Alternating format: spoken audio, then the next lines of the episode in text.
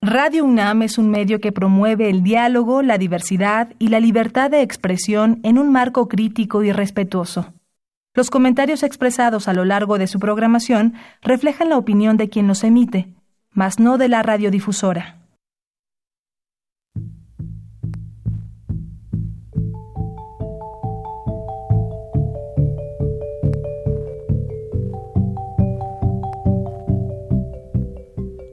Radio Universidad Nacional y la Facultad de Economía presentan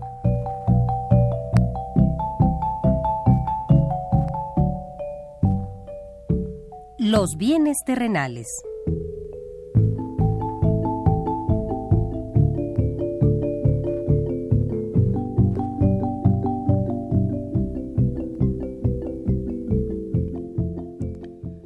Bienvenidos a este espacio radiofónico de la Facultad de Economía de la UNAM. Como cada semana, estamos aquí con ustedes para reflexionar sobre un tema interesante relacionado con la economía, la política, la cultura y las cuestiones sociales. En nuestra mesa de análisis participan destacados especialistas, quienes nos acompañan hoy en este estudio y como siempre, le invitamos a participar en este programa a través de sus llamadas telefónicas. Para nosotros es un gusto saber que usted desde su casa, desde su oficina o en el lugar donde se encuentre, se interesa en el tema que tratamos. Nuestro número 5536 8989. Repito con mucho gusto, 5536 8989.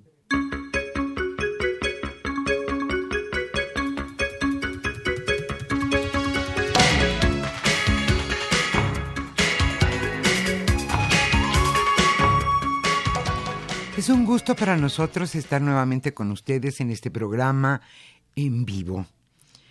Hoy el tema que ocupará nuestra mesa de análisis es escenarios económicos para 2020. Hoy Carlos Javier Cabrera Adame charlará con Clemente Ruiz Durán y Juan Carlos Morena Briz. ¿Qué nos espera para este año en materia económica? Antes de continuar, desde luego queremos desearle lo mejor para usted y su familia para este año que comienza. Le deseamos mucha salud, mucha prosperidad y muchos éxitos en su vida. Antes de iniciar nuestra mesa de análisis, como es costumbre, le invitamos a escuchar nuestra sección La economía durante la semana.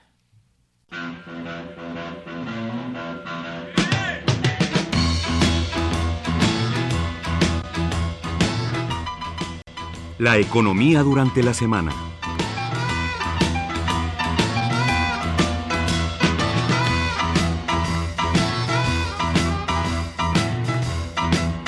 Comenzó a operar el INSABI.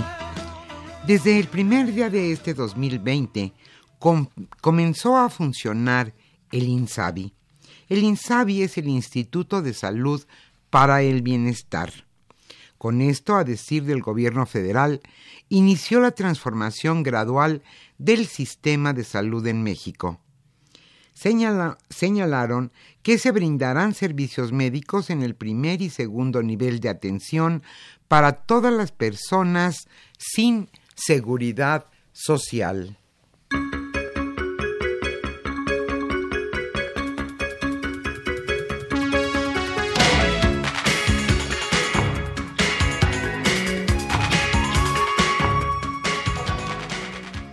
Estados Unidos aprobó el Tratado de Libre Comercio con México y Canadá.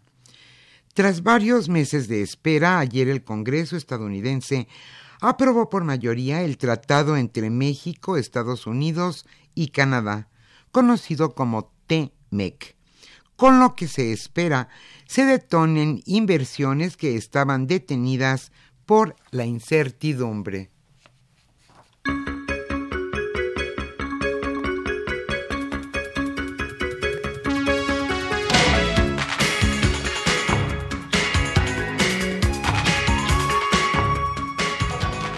También se dice que este tratado es un tratado a modo para Estados Unidos, con una dura regla de origen automotriz para forzar que las armadoras permanezcan en Estados Unidos, además de una cláusula de revisión del tratado, así como la inclusión de temas laborales y ambientales, entre otros, el Congreso de Estados Unidos aprobó ayer por mayoría un nuevo tratado comercial con México y Canadá.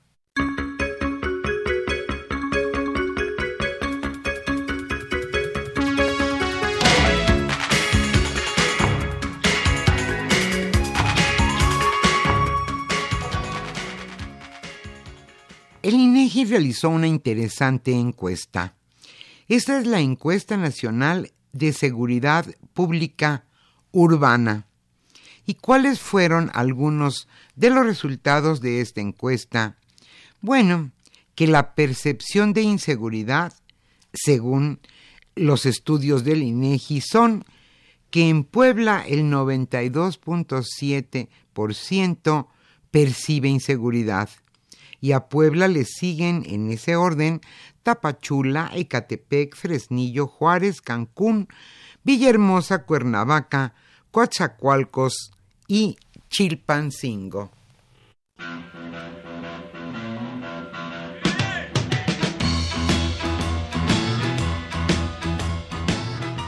El tema de hoy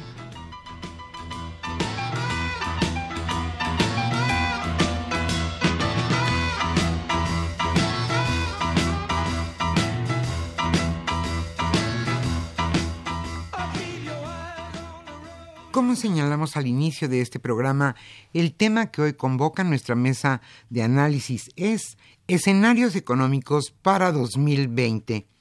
Hoy nos acompañan dos destacados especialistas, Clemente Ruiz Durán y Juan Carlos Moreno Brid, destacados economistas y catedráticos, desde luego de nuestra facultad, la Facultad de Economía de la UNAM.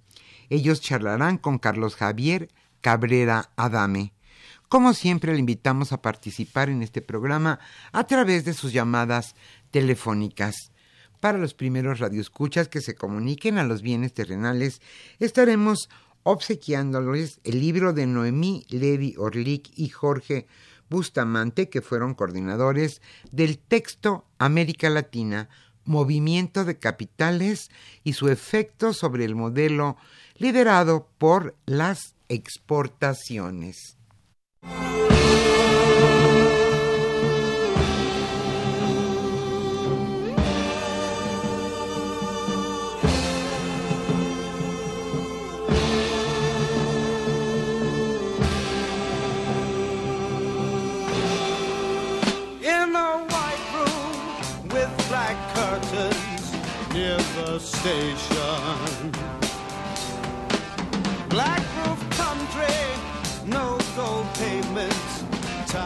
starlight.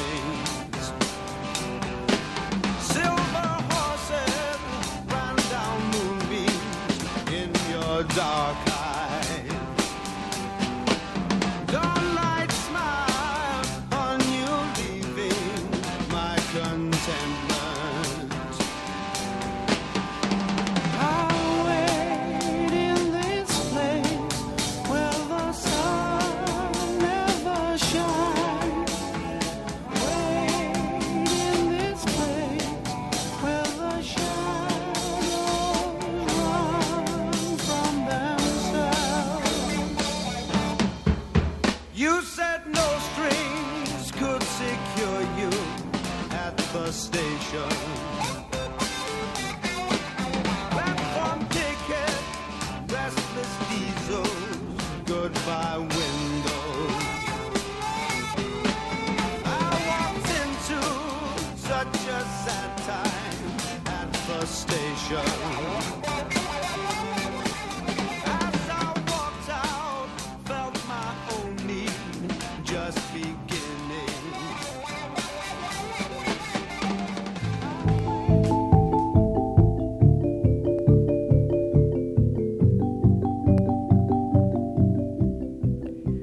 Escucha los bienes terrenales.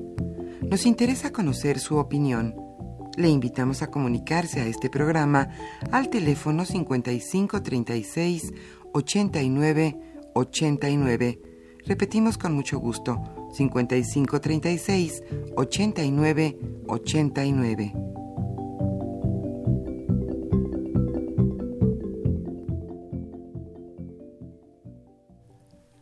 Muy buenas tardes, estimados redescuchas de los bienes terrenales. Bienvenidos a una emisión más, la primera del año 2020, por cierto, de este programa que con gusto lleva a ustedes la Facultad de Economía y Radio Universidad Nacional Autónoma de México. Bien, pues es un gusto regresar y estar eh, con ustedes eh, eh, para iniciar un nuevo año de labores, de trabajo, de llevarles de la opinión de destacados analistas, profesores de la Facultad de Economía y de otras universidades y de otros sectores de la sociedad en general para analizar temas importantes de la realidad económica eh, social y política de México y también del mundo. Pues con gusto, iniciamos aquí. Nuestro programa, como ya se señaló en la parte introductoria, tiene como título Escenarios económicos para 2020. ¿Qué nos espera? ¿Qué podemos ver? Tuvimos un difícil año 2019 en términos eh, económicos. No tenemos todavía los resultados eh, oficiales, pero lo más probable es que nos hayamos mantenido en el estancamiento en un nivel de variación económica de, de 0%. ¿Qué nos espera? ¿Qué vemos? Ayer se aprobó en Estados Unidos por parte del Senado el TEMEC, lo cual pues, es un, eh, en mi opinión, pues es un factor positivo para la economía mexicana. Eh, eh, está en juego esto. Pues muy, bienvenidos, estimados Clemente y Juan Carlos, una vez más a, nuestro programa de la Facultad de Economía. ¿Quién nos quisiera presentar una opinión sobre la situación general que, que estamos viviendo en este inicio de 2020? Bueno, eh, mira, 2019 fue un año sumamente difícil para México porque si tomamos en cuenta el crecimiento de la población, hubo un decrecimiento en términos per cápita del Producto Interno Bruto. Es decir, eso quiere decir que en términos generales cada uno de los habitantes de este país se enfrentó a una reducción de su nivel de bienestar, ¿no? Ahora, eh, bajo esa perspectiva, ¿no? 2020 eh, eh, lo que se percibe, ¿no? Es de que va a ser un mejor año debido a que se han resuelto algunos de los problemas que estaban en juego, ¿no? se tiene, por un lado, la esperada aprobación del Tratado de Libre Comercio por parte de Estados Unidos, que si bien el Tratado de Libre Comercio nunca se había eh, dejado de lado porque estaba operando el tratado anterior, ¿no? Entonces, el tratado pues tendrá que pasar todavía la aprobación en Canadá y todo eso, pero en general las reglas eh, que se establecen pues entrarán en vigor en este año, ¿no? Y que tienen pues eh, algunas cosas que nos benefician, ¿no? Que es un mayor contenido regional, pudiéramos nosotros elevar el contenido nacional de nuestras exportaciones, eh, pero en general va a seguir más o menos operando como estaba antes. Ahora, hay cosas nuevas, ¿no? Que pueden impactar favorablemente a los mexicanos, ¿no? En el tratado, que es sobre todo la cuestión de la elevación de los salarios, eh, que impulsada pues desde los Estados Unidos eh, inicialmente, ¿no?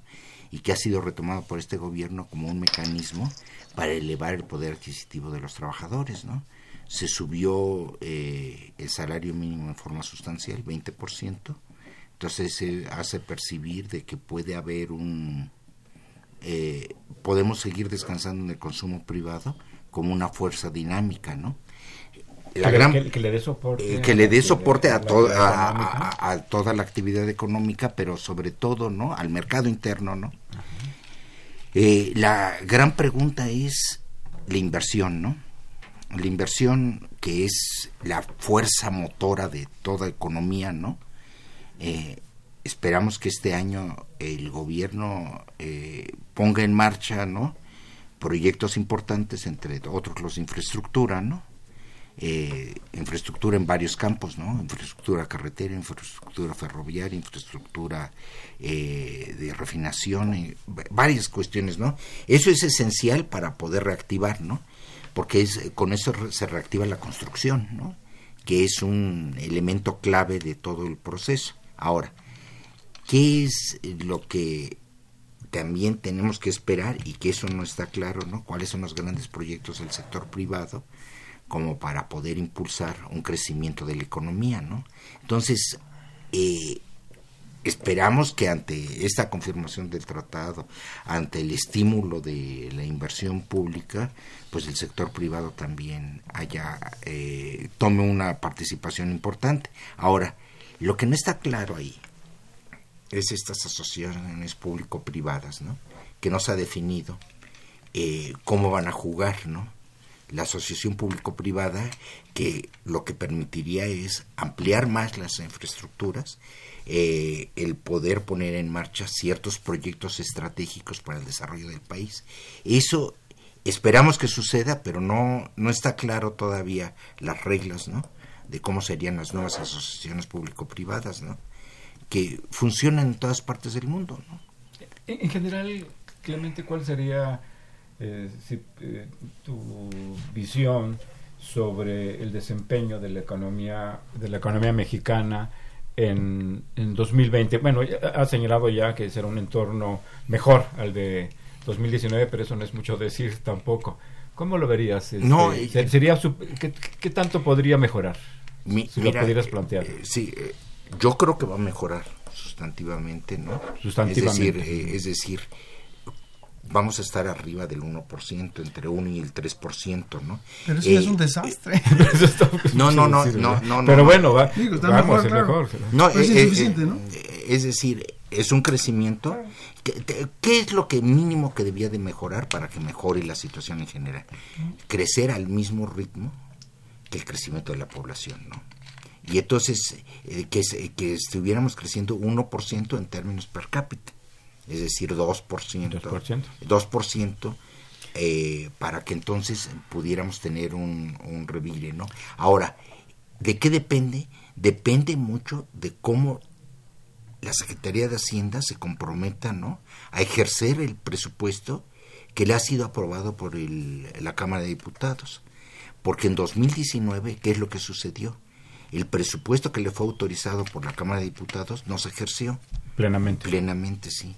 Entonces, ante esta perspectiva, lo que estamos esperando es de que cuando, meño- cuando menos haya ese desempeño y que no va a ser el gran crecimiento, porque se necesitan proyectos grandes, ¿no? Que realmente estuvieran jalando la economía para poder crecer como las economías asiáticas, ¿no? Juan Carlos, si nos haces favor de presentarnos tu visión general sobre la situación de, de la economía y si quieres introducir aspectos internacionales de los cuales no está exenta la, la sociedad mexicana. En- bueno, de, Adelante. de entrada, muchas gracias por la invitación aquí a tu programa y No, a no, estar nuestro con- programa, No, es eh, bueno, de la UNAM y estar con Clemente siempre es un, un orgullo y un placer.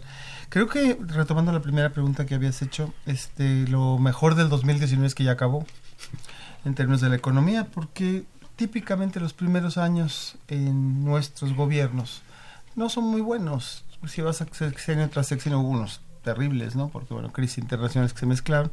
Entonces hay una parte del, del aprender haciendo y muchos proyectos se interrumpen por la pura incertidumbre hacia dónde va el gobierno, etcétera. Entonces lo muy bueno es que se acaba, que se acaba. Entonces muchas de las pues, excusas o explicaciones de que bueno es que esto es culpa de lo de antes. Bueno, ahorita ya pues ya es momento de crear el legado de lo que está haciendo la 4T.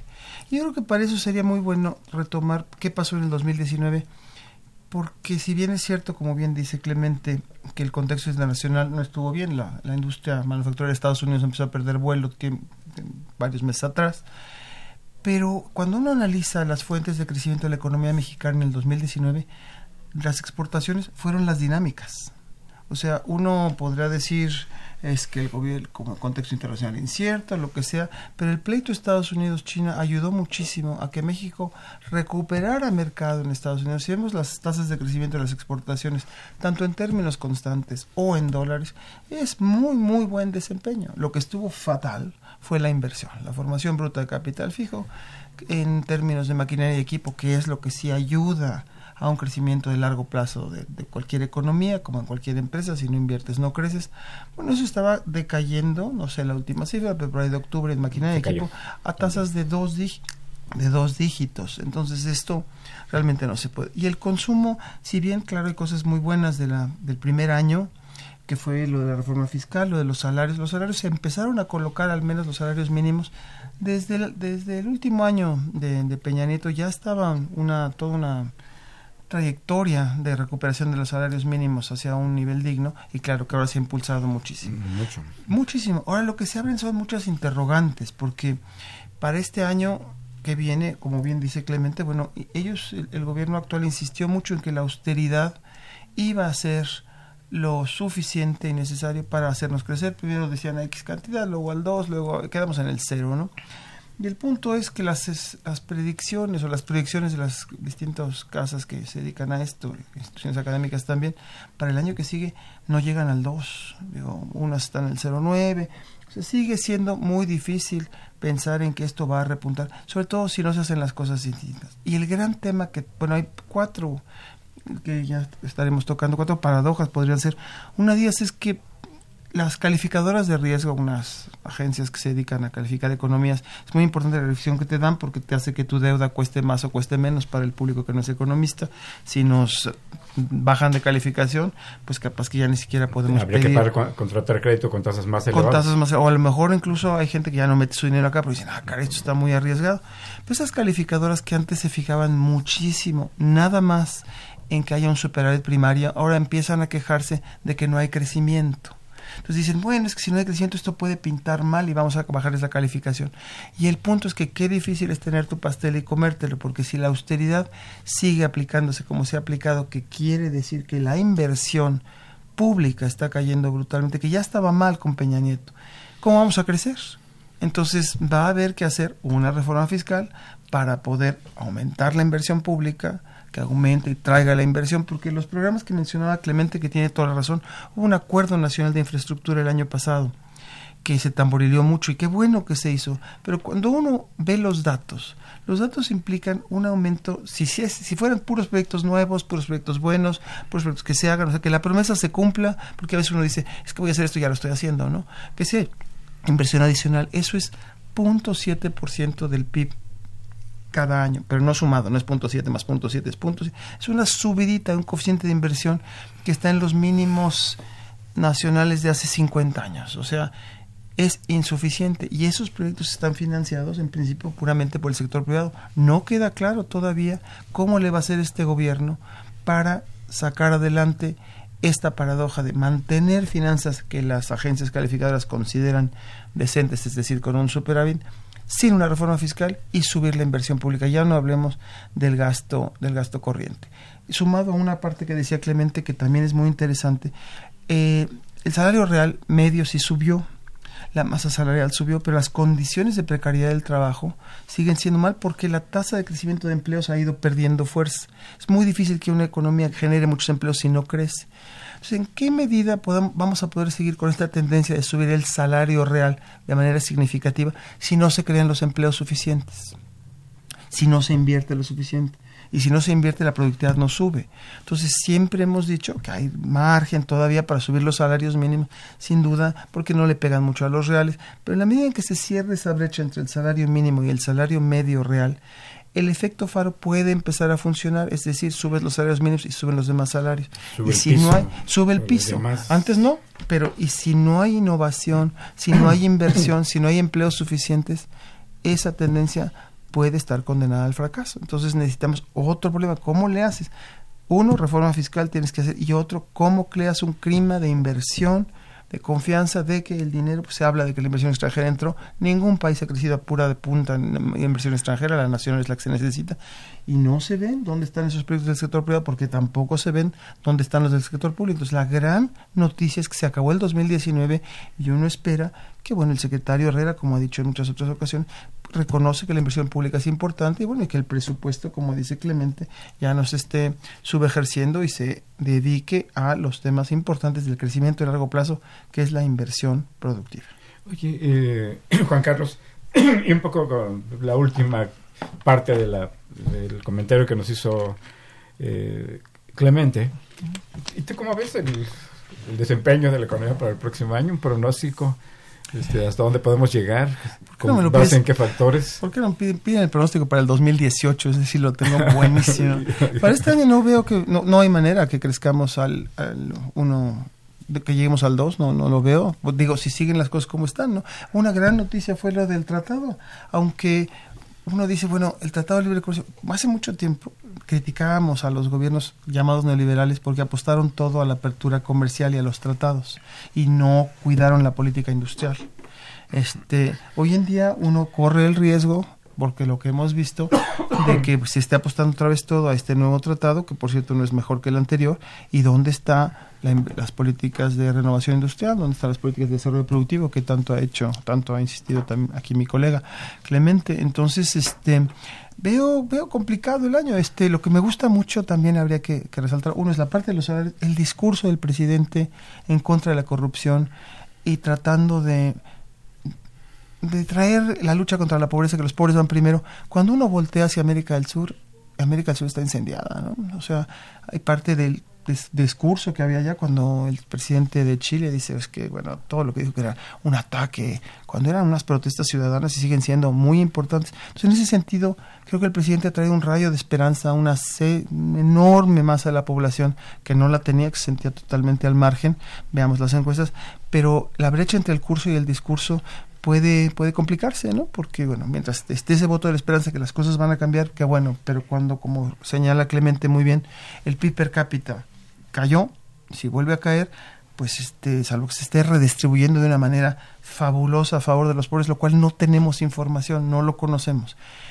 El crecimiento por sí solo es insuficiente para generar desarrollo, pero sin crecimiento a una economía como la nuestra que tiene niveles de pobreza del 50%, cuatro de cada cinco mexicanos son están en condición de vulnerabilidad, la movilidad social, es decir, la probabilidad que si tu abuelo es rico seas rico es altísima, y si tu abuelo es pobre tú eres pobre es altísima. Con todas esas carencias es imposible pensar en un desarrollo sustentable, un desarrollo sostenible, luego entramos al cambio climático, por cierto, este, necesitamos crecer, entonces esta economía tiene que despuntar, estas esperanzas que tenemos muchos de los mexicanos, yo voté por Andrés Manuel, este, tiene que empezarse a manifestar en cifras muy aburridas, el PIB per cápita, este, la distribución del ingreso, muy aburridas, pero cruciales para la economía mexicana y cruciales para el bienestar del mexicano y cruciales en última instancia para la estabilidad social y política de este país. Eh, Clemente, si no tienes inconveniente en ahondar un poco sobre el efecto que puede tener esa ratificación del TERME, que ya nos dijiste que te va tener un efecto favorable en términos de salarios, pero en un sector de empresas exportadoras, ¿no? No, no, no es lo que se pueda generalizar. Por otra parte, también eh, el sector externo ha tenido un comportamiento muy dinámico en los últimos, no sé, en los últimos 20 años por lo menos, que, pero no se ha traducido en, en un mayor crecimiento, en un mayor bienestar para la población. Claro, es mejor 2% que, que 0%, está clarísimo, pero siempre señalamos, siempre criticamos que ese era- un crecimiento insuficiente para nuestro país. ¿Nos podrías ahondar un poco? eh, lo del tratado, yo creo que la buena noticia para el país, ¿no? Es la reforma laboral. Eh, en esto se llegó a la conclusión de que teníamos que cambiar la forma como llevamos la práctica la reforma laboral porque tenemos que cambiar la estructura de los sindicatos, ¿no? De pasar de sindicatos de protección a sindicatos con, eh, auténticos, ¿no? Se tiene que, entonces, en esa perspectiva, ¿no? Eh, el Tratado de Libre Comercio, ¿no? Es descansa en la cuestión de que se puedan ir subiendo los salarios, igualarlos en algún futuro, quién sabe cuándo, ¿no? A los Estados Unidos, ¿no? Que es decir, la- el diferencial es como cinco veces el salario de Estados Unidos versus el, el mexicano. Y el Para- sector pa- manufacturero mucho pa- más. ¿no? no, no, no, en el sector manufacturero, ¿no? Por ejemplo, son lo que se les paga acá es 3 y allá es 15, ¿no? Entonces eh, son cinco veces, ¿no? Entonces, pero la tenemos difícil como país porque descansamos nosotros en un sindicalismo que no ayudaba a los trabajadores a, a tener un incremento sustancial de sus ingresos, ¿no? Entonces, creo que con todo este movimiento que está viendo, la reforma laboral, el Tratado de Libre Comercio que establece normas a ese respecto, podemos eh, decir que podemos empezar, empezar a rediseñar el aspecto de del mercado laboral para poder subir las condiciones de vida de los trabajadores. Ahora, esto no va a ser de corto plazo. Esto va a ser en un escenario de progresivo, ¿no? En donde tenemos que ir reordenando los sindicatos, ¿no? Que no sé cómo se va a hacer esto, ¿no? Porque son eh, elecciones libres, ¿no? En cada uno de los sindicatos para que después se establezcan eh, cláusulas de productividad y se puede seguir elevando el salario. Entonces, estamos eh, dijéramos como país, ¿no? Ya no es por- con unos y con otros, ante una eh, encrucijada, ¿no? De si modificamos o no modificamos las estructuras de poder como se habían tenido anteriormente, ¿no? Entonces, e- en esto lo que yo veo es, estamos como país comprometidos con el cambio, ¿no? unos y otros, ¿no? Ahora, la cuestión es de que para que ese cambio se pueda hacer, se necesita de una inversión muy fuerte, ¿no? Es decir, lo, yo creo que lo tenemos que reiterar una y otra vez, ¿no? Eh, el sector privado tiene que entrarle, ¿no? A, a poder invertir más. Porque, dijéramos, eh, si nosotros estamos esperando a que se realice una reforma fiscal que después permita gastar más al gobierno y que después, bueno, eso está bien, ¿no? Es decir, la reforma fiscal yo creo que se tiene que hacer en algún momento, pero para que primero se tiene que presentar a la discusión nacional la reforma fiscal. Después, la reforma fiscal tendrá que eh, ponerse en marcha. Y eso podemos, podamos esperar que en el cuarto año de gobierno pudiera estar entonces en esa perspectiva la una reforma fiscal. Pero mientras, ¿no? Es decir, 2020, 2021, 2022, ¿no? Eh, ¿Qué es lo que vamos a hacer, no? Vamos a tener que utilizar el presupuesto tal como está, ¿no? Eh, es decir, sin reforma fiscal sustancial. Entonces, Si pudiera complementarlo antes de irnos a la reforma fiscal, sobre la inversión, porque el tema que estás tocando, porque digo, nos vamos a la reforma fiscal, pero quisiera nada más ahondar una parte que tocaste que se me hace crucial, Clemente. Cuando, como tú has estudiado, de hecho, el valor agregado en la industria de exportación, el valor agregado es lo que contribuye el país. Se compran los insumos de fuera y el valor agregado para la gente que no es economista. Muy buena acotación. Es, este, eso es. ¿no? Pues, y ese valor agregado se divide entre los trabajadores y los, y los empresarios. Cuando uno ve el porcentaje de valor agregado en el en el valor de las exportaciones, o sea, lo que se exporta 100, pues el valor agregado son 20, porque los otros 80, por decir algo, vienen de fuera. Bueno, esa, proporción es muy parecida entre México, China, Rusia, otros países, bueno, Rusia no me acuerdo, pero Brasil. No es que estemos generando poco valor agregado de la exportación eh, ahora, hoy en día, pero cuando uno ve la composición de ese valor agregado entre lo que le toca a los trabajadores y lo que le toca al capital, es una proporción nada que ver. En México es 22%, 25%, y el resto es del gran capital. Y en otros países es la mitad, o inclusive al revés. Y el gran drama en ese sentido, porque digo, bueno, son muy productivos y perfectos, pero las grandes exportadoras mexicanas no son mexicanas, son extranjeras. Y no es que me entre lo de niño héroe, sino que ese uso de esa capital se va al otro país. Entonces, esa parte que menciona muy bien Clemente de que la 4T ha traído una inercia distinta en la distribución, en la fuerza de poder de los trabajadores y los empresarios en la negociación, en el mercado laboral.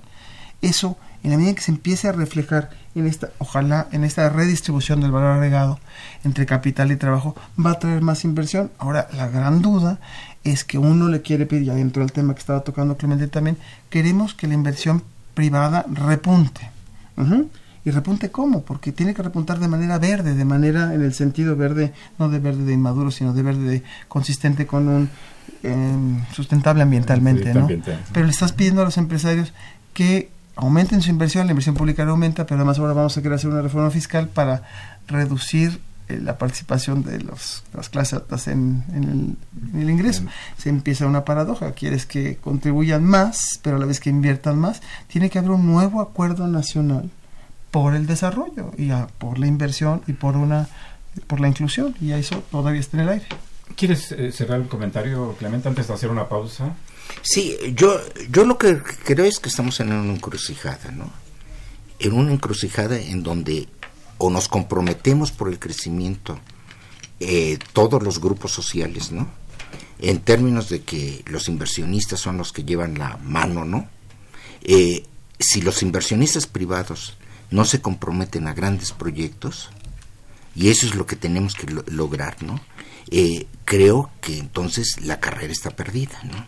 ¿Por qué? Porque si no tenemos nosotros esto, porque se comprometieron a, entrar a algunos proyectos, ¿no? Con el, el acuerdo sobre infraestructura, algunos proyectos. Pero entonces, ¿dónde están las nuevas empresas, las que van a hacer frente, ¿no? Al cambio radical de una economía, ¿no? En el cual tiene que ser comandada, si queremos, eh, por los inversionistas, ¿no? Pero eh, sí, y le- pero ahí tiene que entrar, ¿cómo se llama? Una modernización del aparato productivo. Y entonces yo no veo en el panorama, ¿no? Que haya eh, un proyecto de gran modernización de la planta productiva de este país. Es decir, seguimos operando sobre las bases competitivas de bajas mano de obra, ¿no?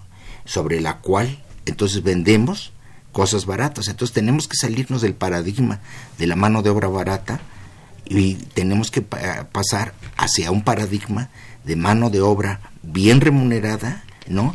Que sea impulsada por la cuestión de un desarrollo de innovación y tecnología, ¿no? Es decir, es, tenemos que pasar a lo que se llama de una sociedad eh, tradicional hacia una sociedad creativa, ¿no? Que pueda desarrollar Innovadora. o- inno- sí, creativa, innovadora, que pueda vender en el mundo. Porque mira, nada más para acabar, ¿no? Sí. Eh, por ejemplo, nosotros producimos muchos coches, producimos 4 millones de coches. Pues sí, pero la mayoría de los coches que producimos son viejos, ¿no? Es decir, de tecnologías viejas, ¿no? Que no son las que se requiere para hacer un recambio también, para estar de acuerdo con el medio ambiente. Entonces, ¿cuándo vamos a estar produciendo en México los coches eléctricos, los coches, eh, eh, eh, los coches de, de hidrógeno, los coches es esto y tener un transporte público eficiente? Es decir, ¿dónde están esos proyectos? ¿Hay un tren Maya?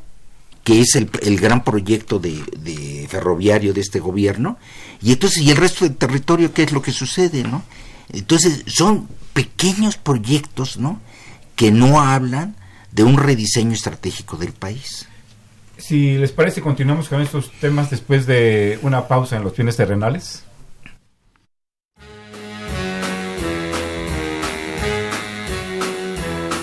Hit the road, Jack, and don't you come back no more, no more, no more, no more. Hit the road, Jack, and don't you come back no more. What you say? Hit the road, Jack, and don't you come back no more, no more, no more, don't you come back no more.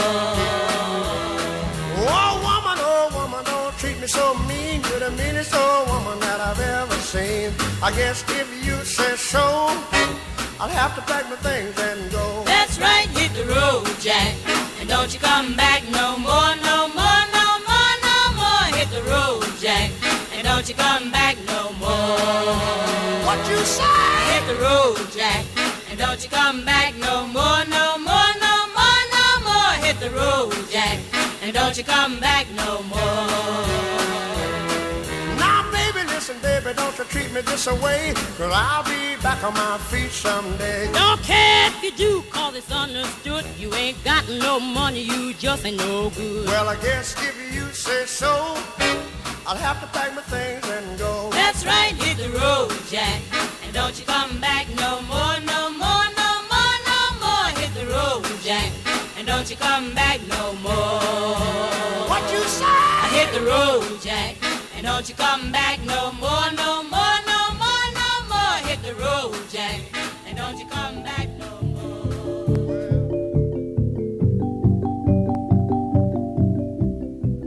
Usted escucha los bienes terrenales. Nos interesa conocer su opinión. Le invitamos a comunicarse a este programa al teléfono 5536 89 89. Repetimos con mucho gusto, 5536 89 80.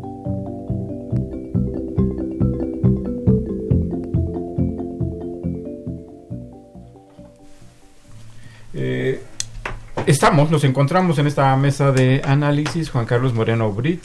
Muy bienvenido una vez más, estimado Juan Carlos, a nuestro programa. Gracias, gracias. Eh, Clemente Ruiz Durán también, asiduo participante en nuestro, en este programa, es lo tengo que traer un poco A fuerza. un poco a fuerza, pero, eh, pero bien. Nunca a fuerza, Este, nunca a fuerza. Y su servidor, Carlos Javier Cabrera Adame, para analizar el tema de las perspectivas económicas para ese país y no solamente las perspectivas, sino lo que sería necesario para que estas perspectivas mejoraran, no, no fueran simplemente iner- inerciales. Eh, nos quedamos, estábamos antes de la pausa en lo que sería necesario, qué política sería necesario instrumentar o hacer para conseguir eh, romper la inercia de estancamiento que tenemos ya desde hace lustros. Mencionabas, eh, Juan Carlos, el tema de la política industrial. ¿Cómo? Eh, ¿Qué política industrial? ¿Qué habría que instrumentar para que la- el sector manufacturero, para que la industria nacional pudiera aprovechar este proceso de apertura, este proceso de tratados eh, comerciales como el que ayer se ratificó en Estados Unidos? Claro, este, mu- muy buen tema. Y, y se liga mucho con lo que decía Clemente, digamos, si tienes, tienes que apostar o decidir cuál va a ser tu ventaja competitiva del futuro. Nosotros apostamos tiempo atrás a que fueran salarios bajos, con calificación baja de la mano de obra, y es el gran reto ahora, porque el tratado nuevo tiene unas cláusulas de castigo en función de si no se cumplen ciertas cosas, las cuotas, la entrada al mercado norteamericano es diferente, etcétera. Pero necesitamos apostar por sectores innovadores. Tendrías que tener siempre se piensa luego que la política, algunos de los críticos de la política industrial piensan que son cuatro funcionarios encerrados en un este en una oficina decidiendo, ¿no? Y no es así, es con el sector privado y el sector público juntos ver cuáles son las áreas de oportunidad en el mundo, qué sectores tienen demanda fuerte. Hay tres ventajas que luego la CEPAL, la Comisión Económica para América Latina, habla. Tienes que buscar con demanda fuerte, con capacidad de innovación fuerte y con pa- capacidad de arrastre al resto de la economía fuerte. Nosotros eso lo hemos perdido. Nos metimos a la exportación por el puro valor bruto de la producción sin pensar en cuánto arrastraba al resto de los proveedores. Entonces esa parte, una liga entre proveedores nacionales mucho mejor que con, y con exportadores y no solo eso, sino también la recuperación del mercado interno, haciendo hay una cosa que se llama la matriz productiva, quién le vende a quién, la matriz nacional haciéndola mucho más densa de lo que es y basada en lo que mencionaba Clemente en innovación, no nada más en salarios bajos. Dos temas que tienen que ver luego mucho con la eh, estrategia de desarrollo productivo, la política de desarrollo productivo, que tienen que ver quizá no tanto con la Secretaría de Economía como tal, pero con la parte de finanzas y con la parte de tipo de cambio. Si no tienes crédito para invertir, pues este no hay manera. Entonces tendríamos que tener una banca de desarrollo con recursos importantes para apostar a proyectos de largo plazo. Y otro es, a veces, en este gobierno en particular y en los anteriores, se saca el pecho diciendo que qué maravilla que el peso está agarrando fuerza contra el dólar. Eso hay dos maneras de agarrar fuerza contra el dólar. Uno es a la coreana o a la japonesa tiempo atrás, cuando te vas volviendo más competitivo y entonces hay una tendencia a que tu moneda se aprecie. Y otro es al revés, cuando es el resultado de una estrategia antiinflacionaria en la cual lo que se hace es tratar de mantener el peso estable en el sentido de que no se vaya a depreciar. Entonces yo creo que ahí hay tres instrumentos. Uno, decidir por sectores, por nichos, por este cadenas, por como le quieras llamar, intervenciones del gobierno y el sector privado juntos. Dos, tener una banca de desarrollo que sí sea fuerte, que sea potente, que obviamente de los créditos de largo plazo a sectores específicos. Y tres, la política de cambio tiene que estar cuidada y no nada más estar vigilando la parte de que la inflación esté baja. En, en términos de fomento industrial, ¿consideras que, la, que el gobierno, y para personificar la Secretaría de Economía, está actuando para eh, aprovechar las oportunidades que se abren con estos eh, acuerdos? Mira, yo creo Con la que... apertura y con la globalización. Yo creo que la Secretaría de. Economía, como el gobierno en particular en este primer año, ha estado metida en el Tratado de Libre Comercio, el, el TEMEC nuevo. ¿no? Entonces no he visto, yo sacó un decálogo, la, la secretaria, a la cual quiero y respeto muchísimo, pero ese decálogo no le he visto el programa a fondo, creo que ni siquiera está el programa, puede ser mi desconocimiento, pero más allá de eso, y si es un programa que se ve muy parecido a lo de antes, de facilitación del comercio, no se ve un programa en el cual se asuma que el Estado y el sector privado juntos pueden ser un aporte importante a lo que le llamas al sector empresarial o a, a transformar la estructura productiva. Yo no lo veo. Este, a lo mejor después en esta segunda parte lo hacen, pero por lo pronto no hay ninguna acción que te hable de un cambio de paradigma, un cambio de, de agenda, un cambio de visión hacia una política de desarrollo productivo basada en la innovación. No lo veo todavía, entonces ojalá eso sería otra gran noticia de que acabe este año para que la Secretaría de Economía pueda tener los recursos suficientes o tenga tener el tiempo suficiente para orientarse eso, insisto, junto con las autoridades financieras. ¿Quieres agregar algo, Clemente, sobre este Sí. punto de la política industrial necesaria para acompañar ese proceso? Mira, yo creo que lo que falta es mayores diálogos entre sector privado, sector público eh, y con toda la sociedad. Para lo cual yo me atrevo a proponer que debíamos de formar un Consejo Nacional para la Transformación Productiva. Es decir, que todos los que estén involucrados en este proceso estén pudiendo tener diálogos, ¿no? Creo que no se, no se tiene eso, porque no se tiene la idea de una gran transformación, ¿no? Entonces, eh, se están hablando grandes transformaciones en la cuestión laboral, pero al mismo tiempo lo productivo no se está haciendo. Entonces, lo que tenemos nosotros es, nos enfrentamos a estructuras ahí eh, ya demasiado eh, viejas, ¿no? Como para poder promover la cosa. Entonces, todos tenemos que entrar a esto. Entonces, no debe de ser, eh, tú has estado mencionando secretarías y todo esto. No, no, no, no. Lo que se trata es con todas las fuerzas productivas, ¿no? Es un pacto para transformar la economía nacional.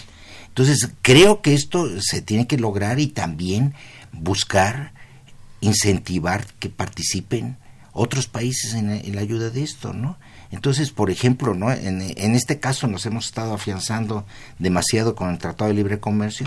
¿Por qué no dejamos que participen más eh, lo, los países asiáticos, China, Corea, todo esto, que tienen grandes bancos de desarrollo y que pueden eh, venir y beneficiarnos con grandes proyectos, ¿no?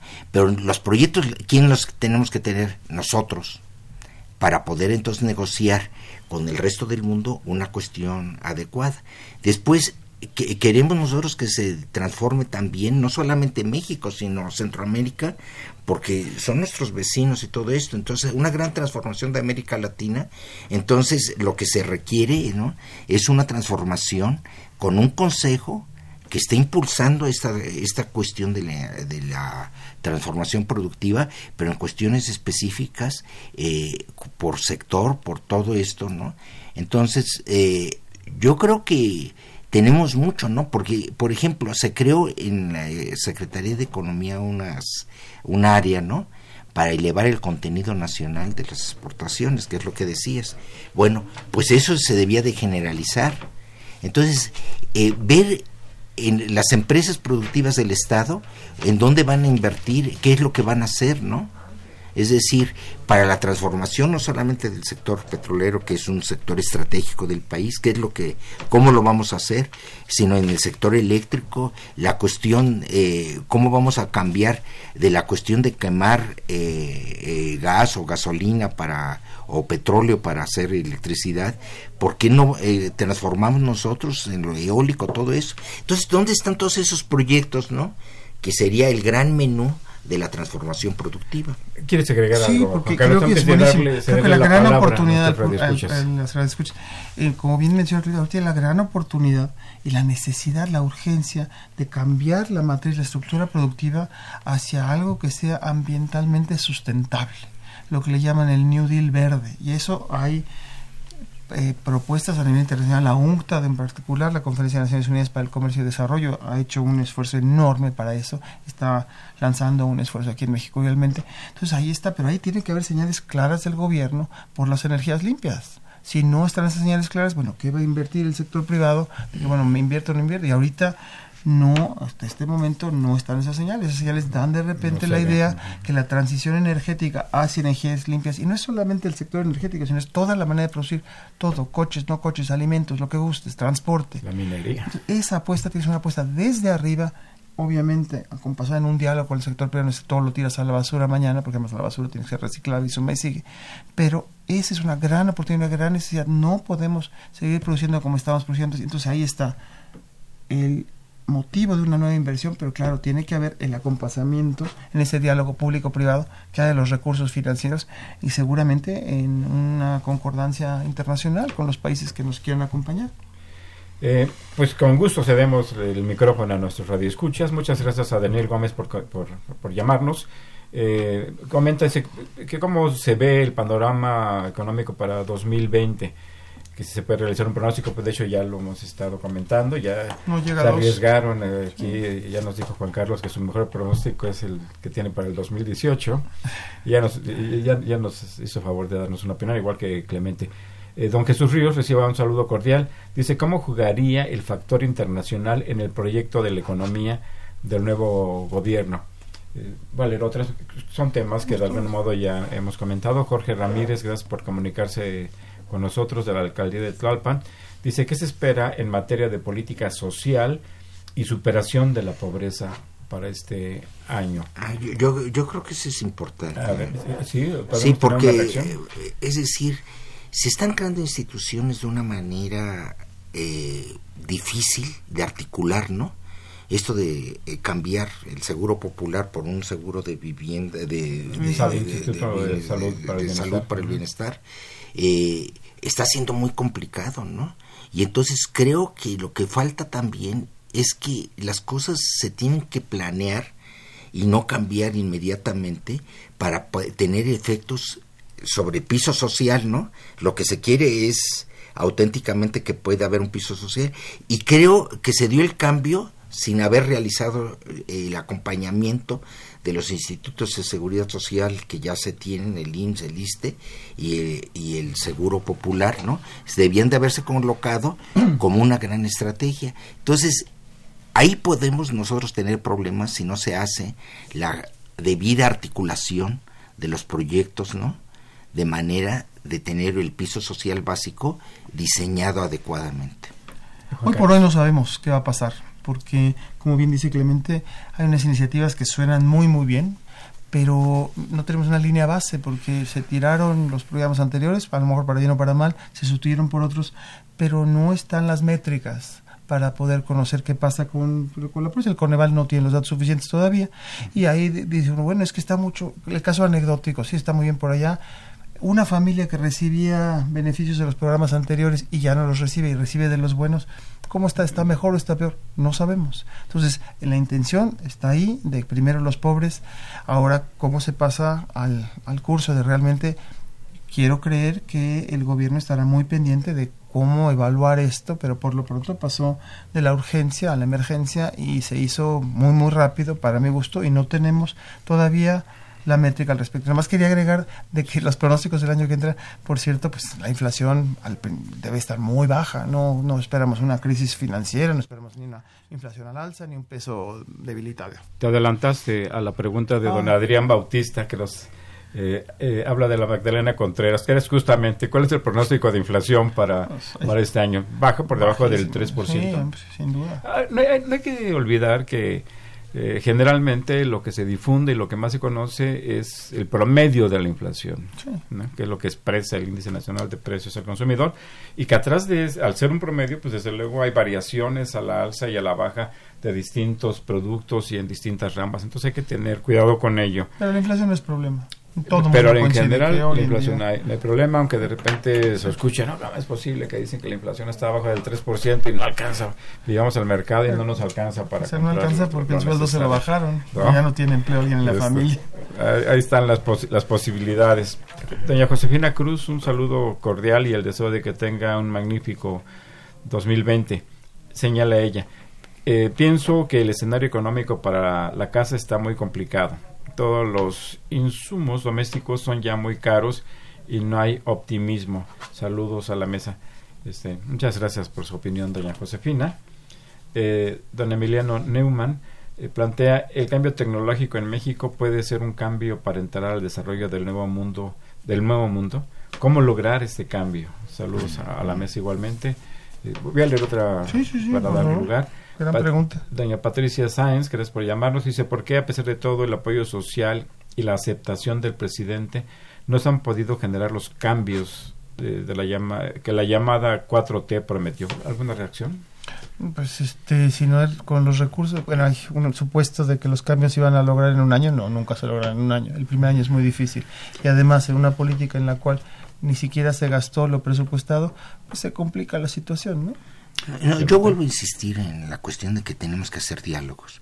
Y el gobierno no ha establecido los mecanismos para tener los diálogos adecuados entre todas las fuerzas sociales. Y eso es lo que ha estado precipitando no algunas de las crisis que estamos teniendo en términos de instrumentación de políticas que pueden ser adecuadas si se hacen eh, en forma de diálogo y se instrumentan. Y todo esto pues eh, lo que necesitamos es nuevamente vuelvo a ¿Cómo- cómo insistir el, conse- el consejo un consejo nacional para ¿Cómo orientar estas, estas reuniones que ha habido con el Consejo Mexicano de Negocios, con el Consejo Coordinador Empresarial, con la CONCAMIN, con las con las Sintre? Parece que de hecho el, quien no se ha incorporado a ese mecanismo de diálogo es la Coparmex por otras razones. ¿Eso, eso cómo lo ves? ¿Es insuficiente? es ¿O- insuficiente habría que Te- tenemos que tenemos que meter a la mayor parte de la sociedad dentro de esto no esos son los eh, es decir esas son las cámaras tradicionales que siempre han Pero dialogado que asuman, pero que Pero- aglutinan a, a Pero los tienes que tener una visión del país en la línea que decía Clemente, o sea, ¿cómo ves el país en el futuro? ¿Cuáles son sus ventajas? ¿En dónde vamos? ¿Es el mismo país de mano de obra barata? Bueno, no, Eh. tienes que decir, bueno, energías limpias, bueno, el gobierno tiene que dar esa señal, señores, vamos a juntarnos y vamos a hacer esto. ¿Cómo se Pero- articula esto con los y empresarios? yo creo que lo, y ahí, y no sé si diciente o no, o, Sí. o con Clemente, Eh, es es la, la decir, austeridad no puede seguir Eh, hay que subir todo de esta de acuerdo. forma. hay que subir a todos al arca de Noé no hay que dejar a nadie afuera Estoy de acuerdo. Eh, vamos a continuar. porque la metáfora es necesariamente la mejor, pero Oiga, Rosaura Ortigosa, gracias por llamarnos desde Na- Naucalpan. Dice, me gustaría conocer la opinión de los invitados sobre el cambio del Seguro Popular al nuevo INSABI. Ya se adelantó algo, pero este es un tema que vamos a, a- a analizar y a desarrollar aquí exhaustivamente, se los prometemos. Y desea que el programa tenga un buen año 2020. Muchas gracias por sus deseos. Marco Bejarano Carrasco, también gracias por llamar de Álvaro Obregón. Dice, los programas asistenciales eh, benéficos para el, son benéficos para el país o esos recursos deberían utilizarse a proyectos de inversión que generen empleos. Fernando Ar- Arismendi, Armendaris, perdón, eh, se plantea cómo tener eh, innovación y, alcances y avances tecnológicos, cómo tener transformaciones y cambio de paradigma si no hay un apoyo ni un cambio en el sistema educativo, ni en ciencias, ni tecnología, ni presupuesto para las universidades. Voy a leer, ya nos queda prácticamente un minuto, doña Patricia Sánchez, gracias por llamarnos. Dice, ¿cómo se ve desde, cómo ven nuestros invitados el panorama para las pymes, sobre todo para pequeños negocios? Eh, ¿Nos veremos obligados a cerrar? Pues nos queda ya un minuto, un comentario de cierre final, este Juan Carlos, Clemente. Hay una parte que nos faltó muy rápido, es que la política monetaria no la tocamos. La tasa de interés se podría bajar más en términos de impulsar la actividad productiva, pero si la bajas mucho puede haber un efecto indeseable en la parte de flujos de capitales. Yo, mi punto es que esta política de austeridad tal como ha estado no funciona, tiene que haber una reforma fiscal para gastar más y gastar mejor. Clemente, un comentario Sí. de despedida.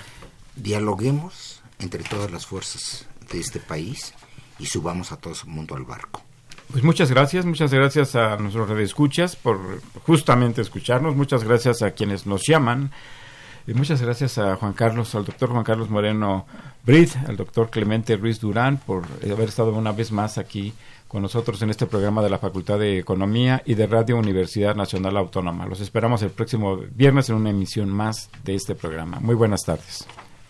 Gracias. Agradecemos su atención y participación en este programa a través de sus llamadas telefónicas. Y la invitamos la próxima semana a la misma hora en otro programa más de los bienes terrenales.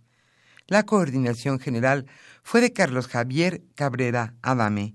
La coordinación académica de Aníbal Gutiérrez, Roberto Cabral, Alejandro Pérez Pascual, Rubén Antonio Miguel y Leonardo Lomelí Vanegas. En los controles técnicos, nuestro compañero Humberto Sánchez Castrejón y en la voz y producción su amiga Irma Espinosa, quien se despide de ustedes y le desea un agradable fin de semana.